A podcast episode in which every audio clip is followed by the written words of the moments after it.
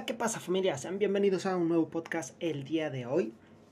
eh, aquí en Rompiendo Vidrios. Nuevamente estoy yo solo porque lo que concierne a Guajardo y Joel, como que no tienen ganas de hacer el podcast o yo que sé, pero pues bueno, aquí les sigo trayendo contenido. El día de hoy, por el título del video, como pueden escuchar, eh, bueno, más bien leer, eh, El esclavo, ¿vale? Capítulo 1. Porque sí, porque es el capítulo 1 de un libro llamado El esclavo, escrito por... ¿Por quién está escrito este libro? Mm, a ver. Ahí, ahí dice Anand Dilbar, ¿vale? Anand Dilbar. Yo, yo, yo creía, porque ya había leído este libro en secundaria y preparatoria, eh, yo creía que era por un tal Francisco no sé qué, pero bueno. eh, ah, ya, es que aquí lo explica, ¿vale? ok, si pudieran ver el libro, pues aquí se los pondría. Pero aquí está, aquí está. Francisco J. Ángel cambió su nombre por Anat Dilbar al hacerse discípulo de Osho en India el 7 de marzo del 2003. ¿Vale? Eh, esto ya no lo voy a leer, ¿vale? Tiene una. eh, el libro es, es un libro pequeño, francamente, a ver, de unas 200. 244 paginitas, pero el libro, no les voy a mentir, ha de ser como de unos que 15 centímetros por unos 10, más o menos. Es un libro, un libro de bolsillo, ¿vale? Eh, ¿Qué es lo que hace este libro tan especial? Bueno, que, que a mí, que quiero precisamente yo hablar de, de- este libro. Porque, bueno, eh, pequeña anécdota, antes de, de empezar a analizar precisamente lo que, lo que viene el capítulo 1, que posteriormente pondré un subtítulo, ¿vale? Para, para, porque cada capítulo es muy diferente. Eh, lo que pasa con este libro es que creo que es un libro que te hace entender muchas cosas, ¿vale? A mí se me hace un libro bastante bueno. No sé si son precuelas o, o son, o son nada más cambios eh, en el libro, pero tiene, digamos, tres diferentes tipos de libro. Y este es el que a mí, francamente, me ha, me- me ha gustado, porque tiene una, mucha conexión, pues bueno, con varios ámbitos de, de- de una persona normal, por así decirlo, ¿vale? Eh, no les voy a contar más de los otros, otros libros. El punto es que para un niño, aquí va la anécdota, para un niño eh, de secundaria de escasos 14, 15 años a lo mucho, si es 14, 15 años, estás en la secundaria, creo yo, ya no recuerdo, eh, te hace entender muchas cosas. Tienes un punto de vista aparte y te lo hace entender de una manera, pues bueno, bastante bonita. Que es lo que precisamente lo que a mí me, me agrada de este libro, lo que cuando yo lo empecé a leer, vaya, a mí me, me cambió mucho mi mentalidad en secundaria y me ayudó igual con problemas bastante personales en su momento. Después lo volví a leer en preparatoria, ya un poco más maduro, ya a finales precisamente de preparatoria, y vaya, el libro tiene, vaya, no puedo decirlo, pero a mí, a mí me encanta este libro porque cada vez entiendes más cosas, ¿vale? Y ahora, a mis 22 años, estamos hablando que lo leí, digamos, cuando tenía 14 años y luego lo leí cuando tenía 16, 17 años, y ahora que, que tengo 22, lo voy a releer, pero ahora, pues con ustedes, ¿no? Perdonarán ahí que de pronto, pues bueno, eh, si me confundo o si digo algo de más, ¿vale? No es un audiolibro, simplemente vamos a ir analizando capítulo a capítulo y vamos a comentarlo aquí en el, podcast. Obviamente no tengo autorización del señor eh, Anaz Dilbar para poder, eh, ¿cómo se llama? Hablar precisamente sobre su libro. Pero bueno, yo creo que siendo un podcast chiquitito y, y- y en ese sentido como de, de- de- de confianza de que compré su libro, que aquí lo tengo, ahí les subirá... Me, me voy a hacer un Instagram, ¿vale? Al final de cuentas, me voy a hacer un Instagram del canal y ahí iré subiendo pues las, las cositas. Pues yo espero que no tengamos problemas en un futuro, ¿vale? y que al señor le vendan más libros. Yo os recomiendo que se compren este libro, que lo tengan ahí guardado, que una vez que lo terminen de leer, es un libro que te cuesta, a mí me costó 50 pesos, ¿vale? Baratísimo. Entonces es un libro que lo puedes prestar, lo puedes, bueno, si prestas un libro ya nunca va a regresar, pero bueno, lo puedes dar a alguien que, que lo necesite, incluso un completo desconocido, y si él tiene el interés de leerlo, créeme que igual le ayudas muchísimo. Sin más preámbulo, después de, cuatro minutos y medio de, estar platicando aquí, empecemos. Como dije, mi lectura es un poco, un poco mala, ¿vale? Que, no asistí a las mejores escuelas de- del mundo, entonces intentaré leer ahí, pero si tengo algún fallo, pues bueno. Capítulo 1.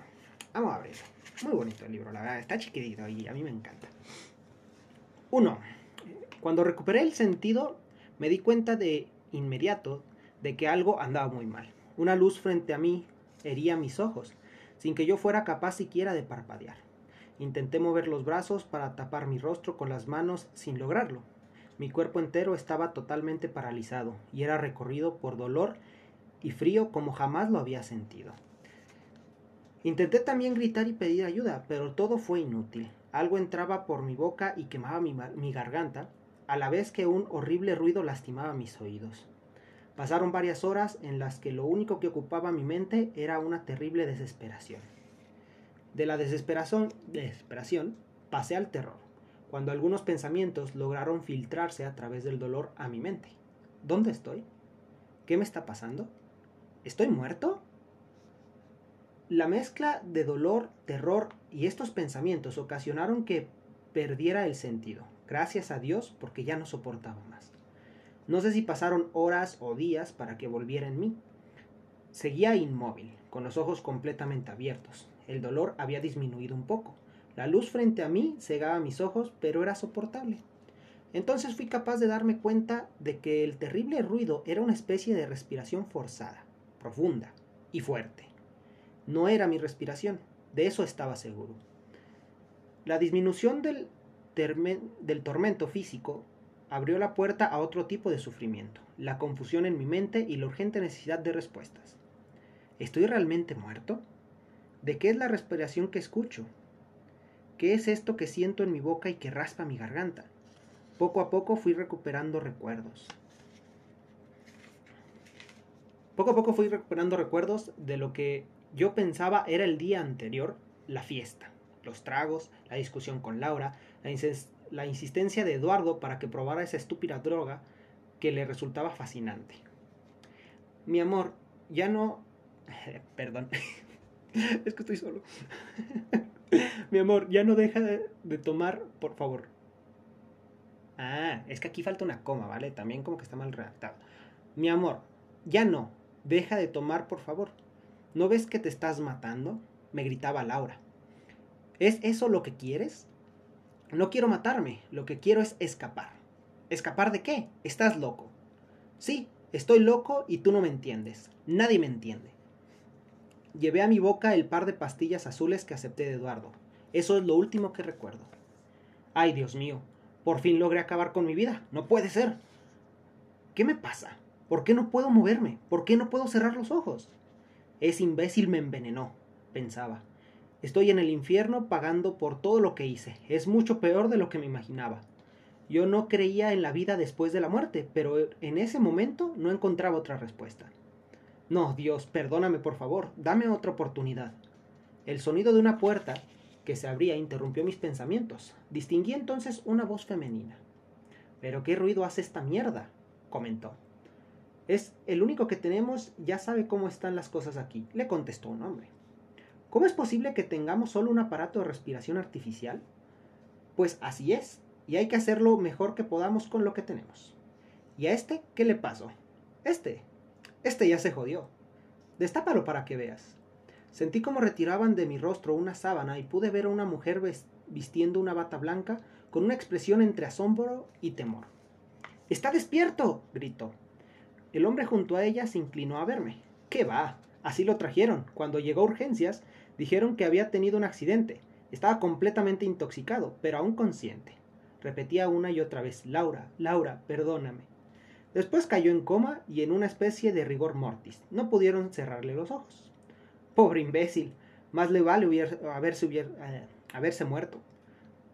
Más nos hubiera valido a nosotros. Ahora tenemos que mantenerlo vivo como un vegetal, ocupado, ocupando una cama que otros necesitan y gastando energía.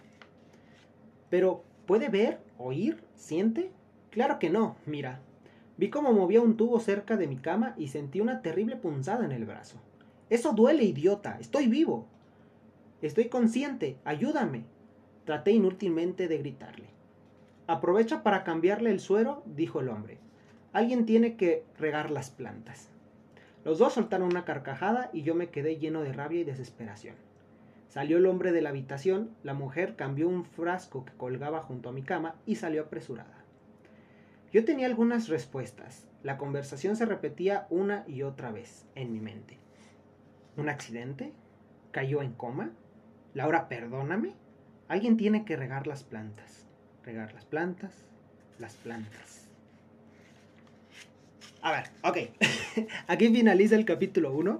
Y sé que es muy vago, ¿vale? Sé que es muy vago y los voy a dejar con más. Bueno, con ganas de más. Y que, en este momento, bueno, se estarán preguntando, a ver, ¿qué mierda, de qué mierda me estás hablando? Ahora resulta que vamos a ver la historia de un drogadicto de mierda que tuvo un accidente y está, bueno, paralizado, ¿no? Porque no, hace, no hace falta ser, eh, ¿cómo se llama?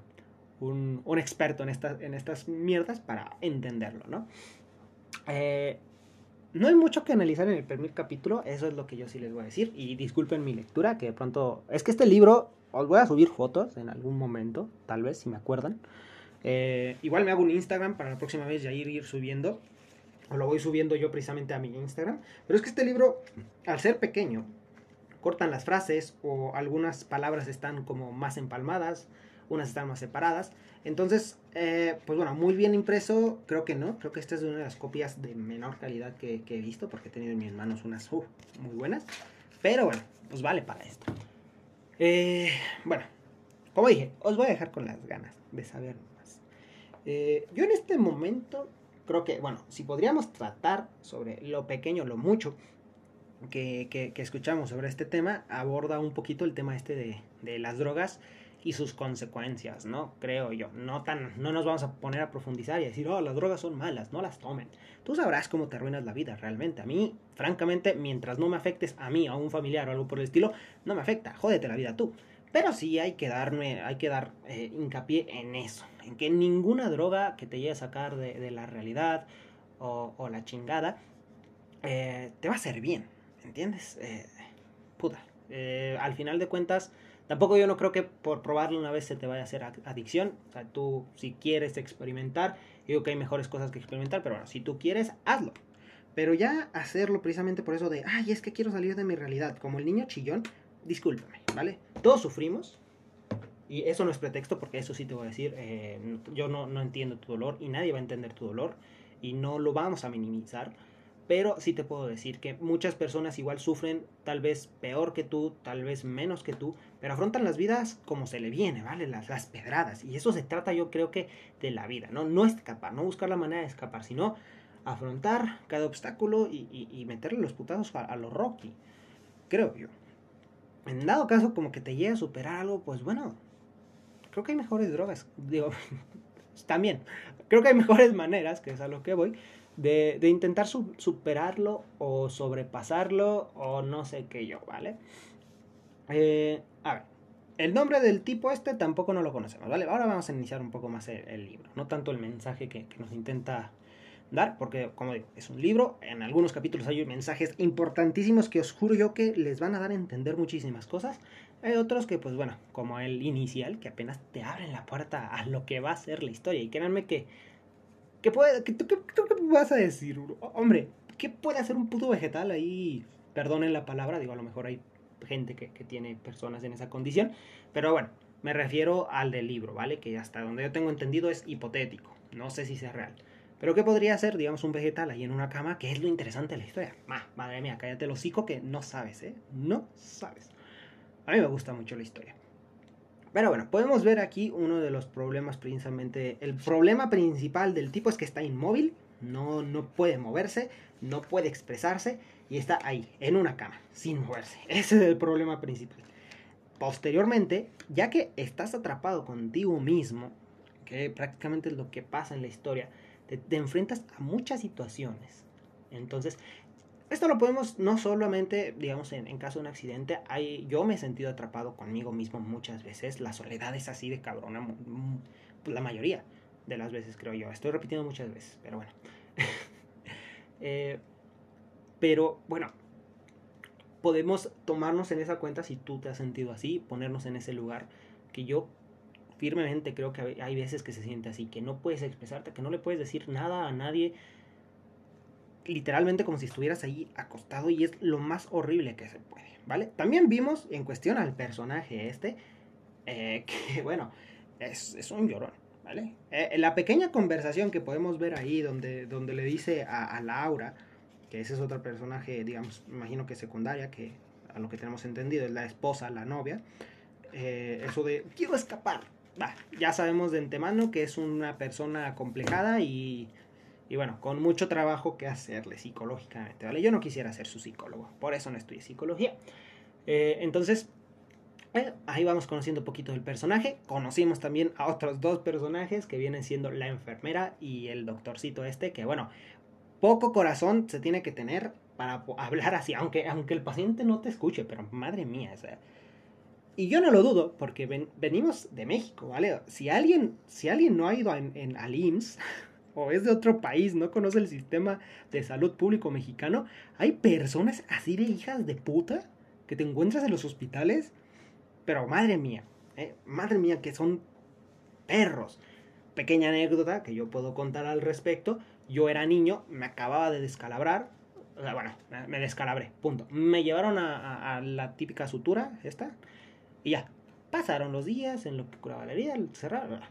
Cuando llegamos a, que me la quiten, me pasan con una enfermera hija puta gorda y que en serio que si la vuelvo a ver le, reviento la madre, ahora sí que estoy grande. Y no tenía. No, a ver, me, había descalabrado antes, sabía cómo, cómo era quitar la sutura. No, esta no tenía ninguna compasión, como si fuera yo un puto muñeco de trapo, ¿vale? Ahí, a sacar, a sacar el hilo. Y yo, puta madre, que me duele. Me sangró varias veces. Os digo, a mí ya me habían, eh, ya me había descalabrado, yo me he hecho suturas. Jamás sangré cuando me quitaban los, los puntos. Jamás. No, esta hija de perra los, los sacaba como si fueran pelos, como si estuviera depilando algo. La, ya, ya, ni lo voy a insultar porque me sabe mal. Y yo, pues de niño, ¿vale? Yo, me duele mucho. Y yo, y yo le decía, es que me duele mucho. Y la güey en lugar, no sé, de una enfermera, estás tratando con un niño, ¿no? No, cálmate, no, ni es para tanto, la chingada. Y seguía, y seguía. No, créeme que fue horrible. Fue horrible. Aquí, yo no me imagino este, este caso en ningún otro lugar más que en México, en un hospital de IMSS, en los años, pues bueno, de entre los 1900 y, bueno, 1990 y los 2000, no sé, entre esos años, porque de otra manera no me explico. Pero créanme que de que hay personas putas así, madre mía, madre mía. Entonces, bueno, pequeña anécdota ahí. Tengo otras anécdotas sobre el IMSS. A lo mejor luego hacemos una sobre el sistema de salud público de México. Alguna mamada por el estilo. Pero bueno, no voy a hacer este podcast más largo. Como dije, voy a empezar a compartir este libro con ustedes. Entonces, espero que a ustedes os guste. Como dije, el capítulo 2 ya empieza a abordar temitas muy bonitos. Y de hecho, el capítulo 2 es un poco más largo que el primero. Son bastantes paginitas. Y pues, bueno, lo veremos en el próximo podcast. Si os gusta, pues ahí darle, darle amorcito a este podcast. Igual a lo mejor ni me espero y ahorita lo grabo y lo subo posteriormente. Pero pues cuestión de ver, ¿no? O sea, sí me voy a esperar mínimo un día para subir la segunda parte y que ustedes lo logren escuchar y pues bueno, lo logren asimilar. Pues nada, chicos. Espero que os haya gustado lo poco, lo mucho. Sé que es un podcast corto y que al parecer no tiene mucha relevancia, pero créanme que vale mucho la pena seguir al menos este libro. Las demás pendejadas que decimos, eh, vale, pues se las pueden saltar, no hay ningún problema, ni me voy a sentir ofendido. pero este libro ya sea que vayan y lo compren, se llama El Esclavo, ¿vale? De Anat Dilbar, o ya sea que se queden con, nosotros a acompañarlo y lo, y lo vayamos analizando juntos. Pero en serio que es un libro que yo os recomiendo mucho. no voy a decir nada más. Si te interesa, y si te urgen respuestas, ve y cómpralo en este momento. Que prácticamente lo encuentras en cualquier biblioteca. Digo, 50 pesitos, ¿eh? No es tanto. Para crearme las enseñanzas que te deje este libro. Bueno, al menos yo así los recuerdo. A lo mejor yo ahorita ya no muchas, pero en ese momento sí, bastante. Pues nada, os quiero mucho. Un abrazo súper enorme, gigante. Y nos vemos en la siguiente. Bye bye.